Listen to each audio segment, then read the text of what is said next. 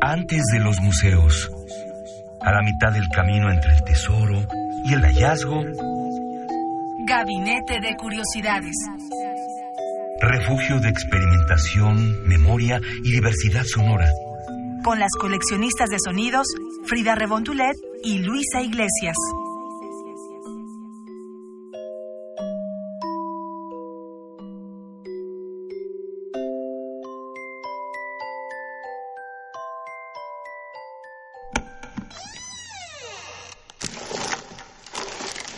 De archivo.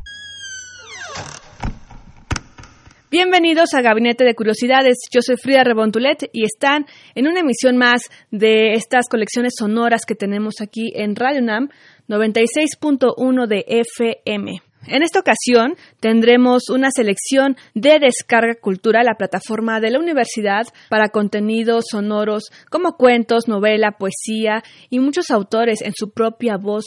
Por eso es que le queremos dar este espacio para difundirlos y los pueden encontrar en descargacultura.unam.mx. Hoy vamos a escuchar en la propia voz de Viviana Camacho uno de sus cuentos llamado El intruso. Viviana Camacho es mexicana, nació en lo que antes era el Distrito Federal. En 1974 es escritora y editora. Inició su carrera literaria al abandonar sus estudios de danza contemporánea y en 2010 publicó sus dos primeras obras, Tu ropa en mi armario y Tras las huellas de mi olvido, que es cuando entró a esta editorial oaxaqueña Almadía y quien ahora la está promoviendo con su nueva novela que se llama Jaulas Vacías. Chequen en la pista a Viviana Camacho. Hoy vamos a conocer uno de sus cuentos que nos recuerda también de la tradición de Amparo Dávila, con precisamente un cuento sobre los intrusos, sobre estos personajes que entran a nuestras vidas y no sabemos cuándo se van o si es que de repente ya están, pues sí, normalizados en nuestro ser, en nuestro espacio común. Así que escuchemos a Viviana Camacho con El intruso, una pequeña introducción también en su propia voz, y esto está disponible en descargacultura.unam.mx.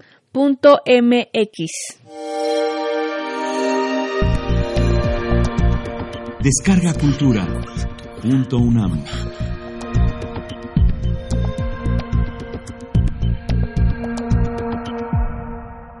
Hola, mi nombre es Viviana Camacho, soy escritora y universitaria.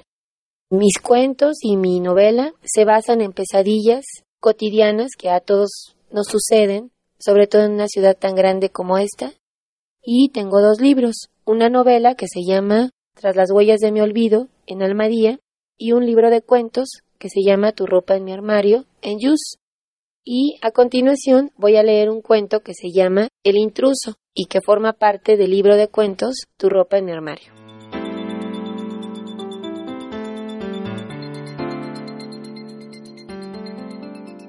El intruso de Viviana Camacho.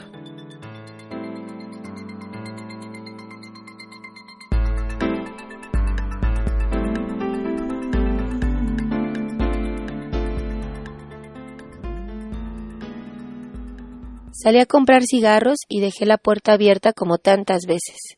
Vivía en el sexto piso de un edificio sin elevador, así que difícilmente alguien se tomaría la molestia de subir 18 escalones por piso para encontrar un departamento semivacío y con pocas cosas de valor. El sol del mediodía me ensegueció durante algunos segundos. Llevaba más de 48 horas sin salir, ocupada en una traducción que debía entregar ese día en la tarde y por la cual ya había recibido un adelanto. Solo faltaba una revisión minuciosa, pero estaba tan saturada que recitaba el texto casi de memoria en lugar de leerlo, y no encontraba errores ni faltas de sentido. Encendí un cigarro mientras subía las escaleras, aferrada al barandal. Cerré la puerta y me concentré en la pantalla de la computadora. Después de casi una hora, un ruido en la cocina distrajo mi atención. Pensé que se trataría de los vecinos, cuyos movimientos se filtraban por paredes y cañerías. Seguí trabajando y luego fui a la cocina para vaciar el cenicero. Casi grito cuando vi a un tipo con el delantal de mi abuela guardando trastes recién lavados en la alacena. ¿Quién eres? Al principio pensé que se trataría de algún huésped cuya presencia habría olvidado. Solía hospedar amigos y conocidos durante algunos días, y no era raro que se quedaran más tiempo del acordado. Uf, eres un desastre. Mira nada más. Creo que no tenías un vaso limpio. Sus ademanes y el tono de su voz me resultaron familiares, pero estaba casi segura de no haber hospedado a nadie en las últimas semanas. ¿Quién eres y qué haces aquí? Estaba molesta y nerviosa.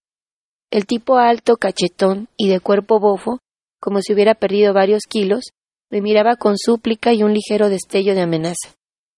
Mira, estoy aquí para ayudarte. Eres muy desordenada, dijo mientras pasaba un trapo por la superficie, esquivando mi mirada. Yo, confundida, no supe qué decir.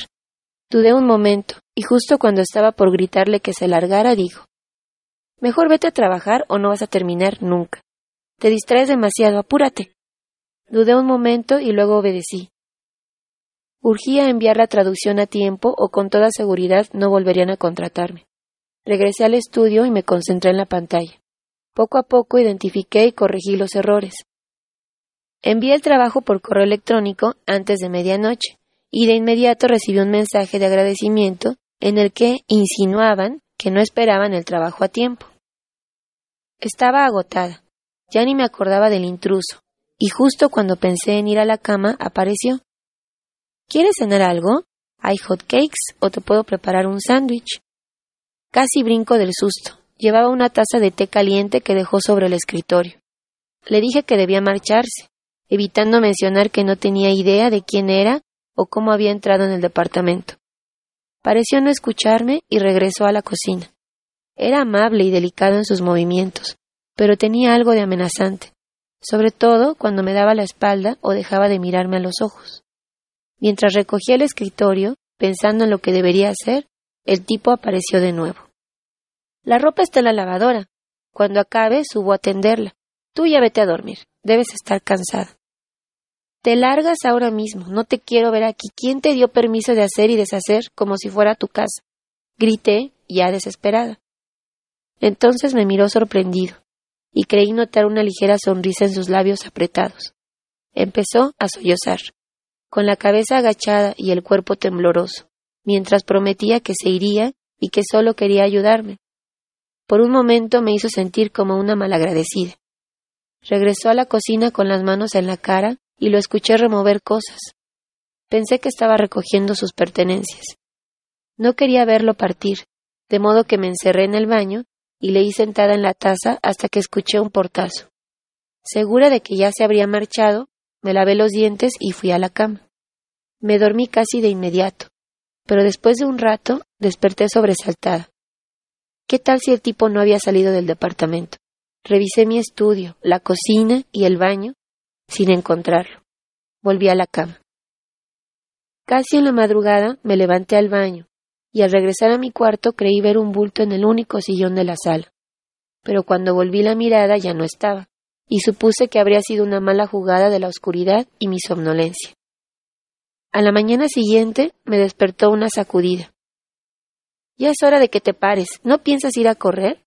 Me encontré con su cara mofletuda y sonriente. Olía a recién bañado.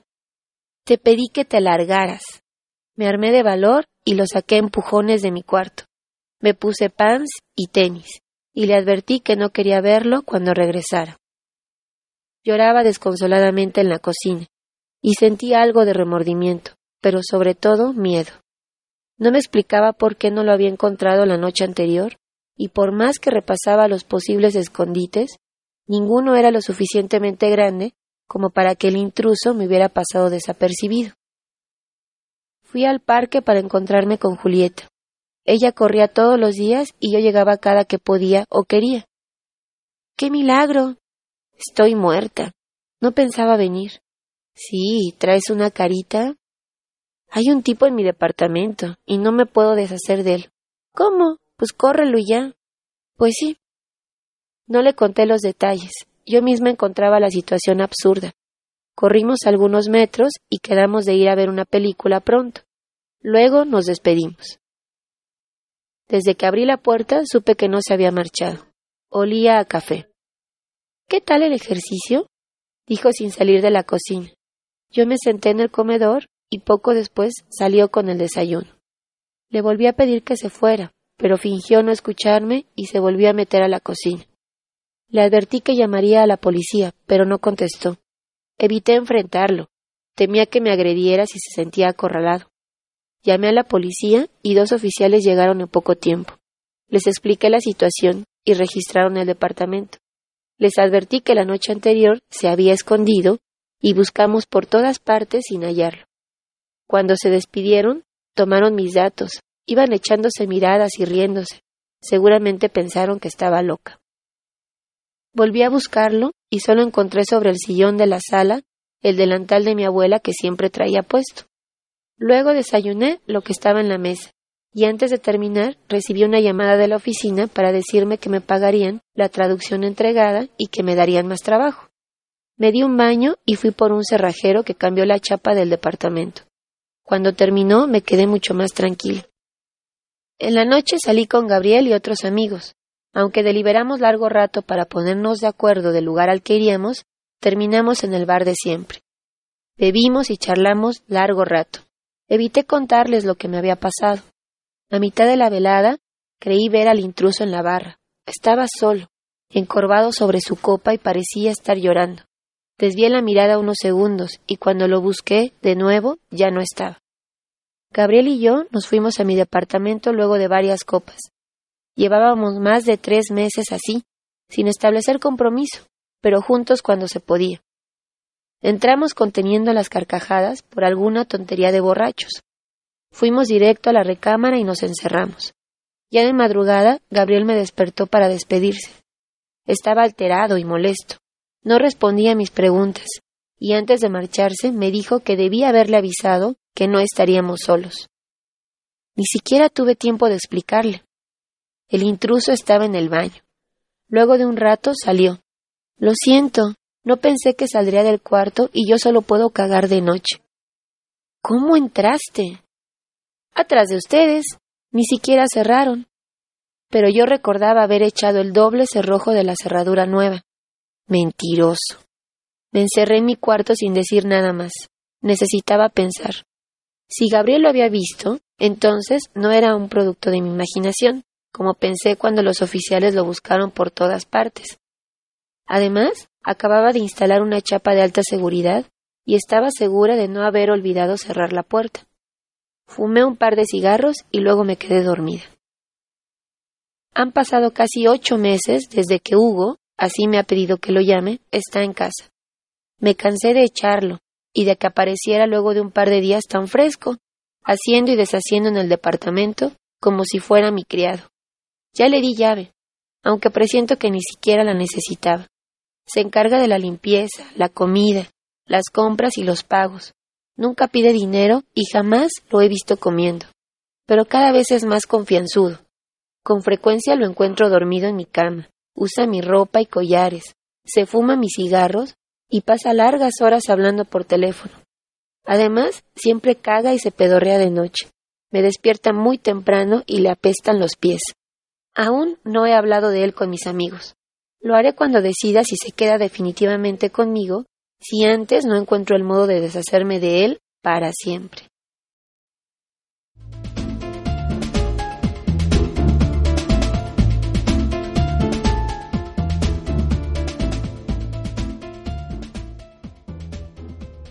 Muchas gracias por estar con nosotros aquí en Gabinete de Curiosidades. Soy Frida Rebontulet y tenemos un especial de descarga cultura para todos los radioescuchas y coleccionistas de sonido. Los invitamos a que se aventuren y adentren en este gran espacio virtual donde podrán conocer gratis contenidos como cuento, novela, poesía, lenguas indígenas, todo en voz de sus autores y si no se pudo con sus autores, pues sí presentados por importantes plumas y personalidades de la cultura mexicana. Tengan excelente día y sintonícenos también en Twitter arroba gabinete bajo y en internet en nuestro podcast que es radiopodcast.unam.mx o www.bit.ly diagonal gabinete C. Somos coleccionistas de sonidos. Muchísimas gracias. Radio UNAM presentó Gabinete de Curiosidades. Refugio de experimentación, memoria y diversidad sonora. Dispara tu curiosidad en la próxima emisión.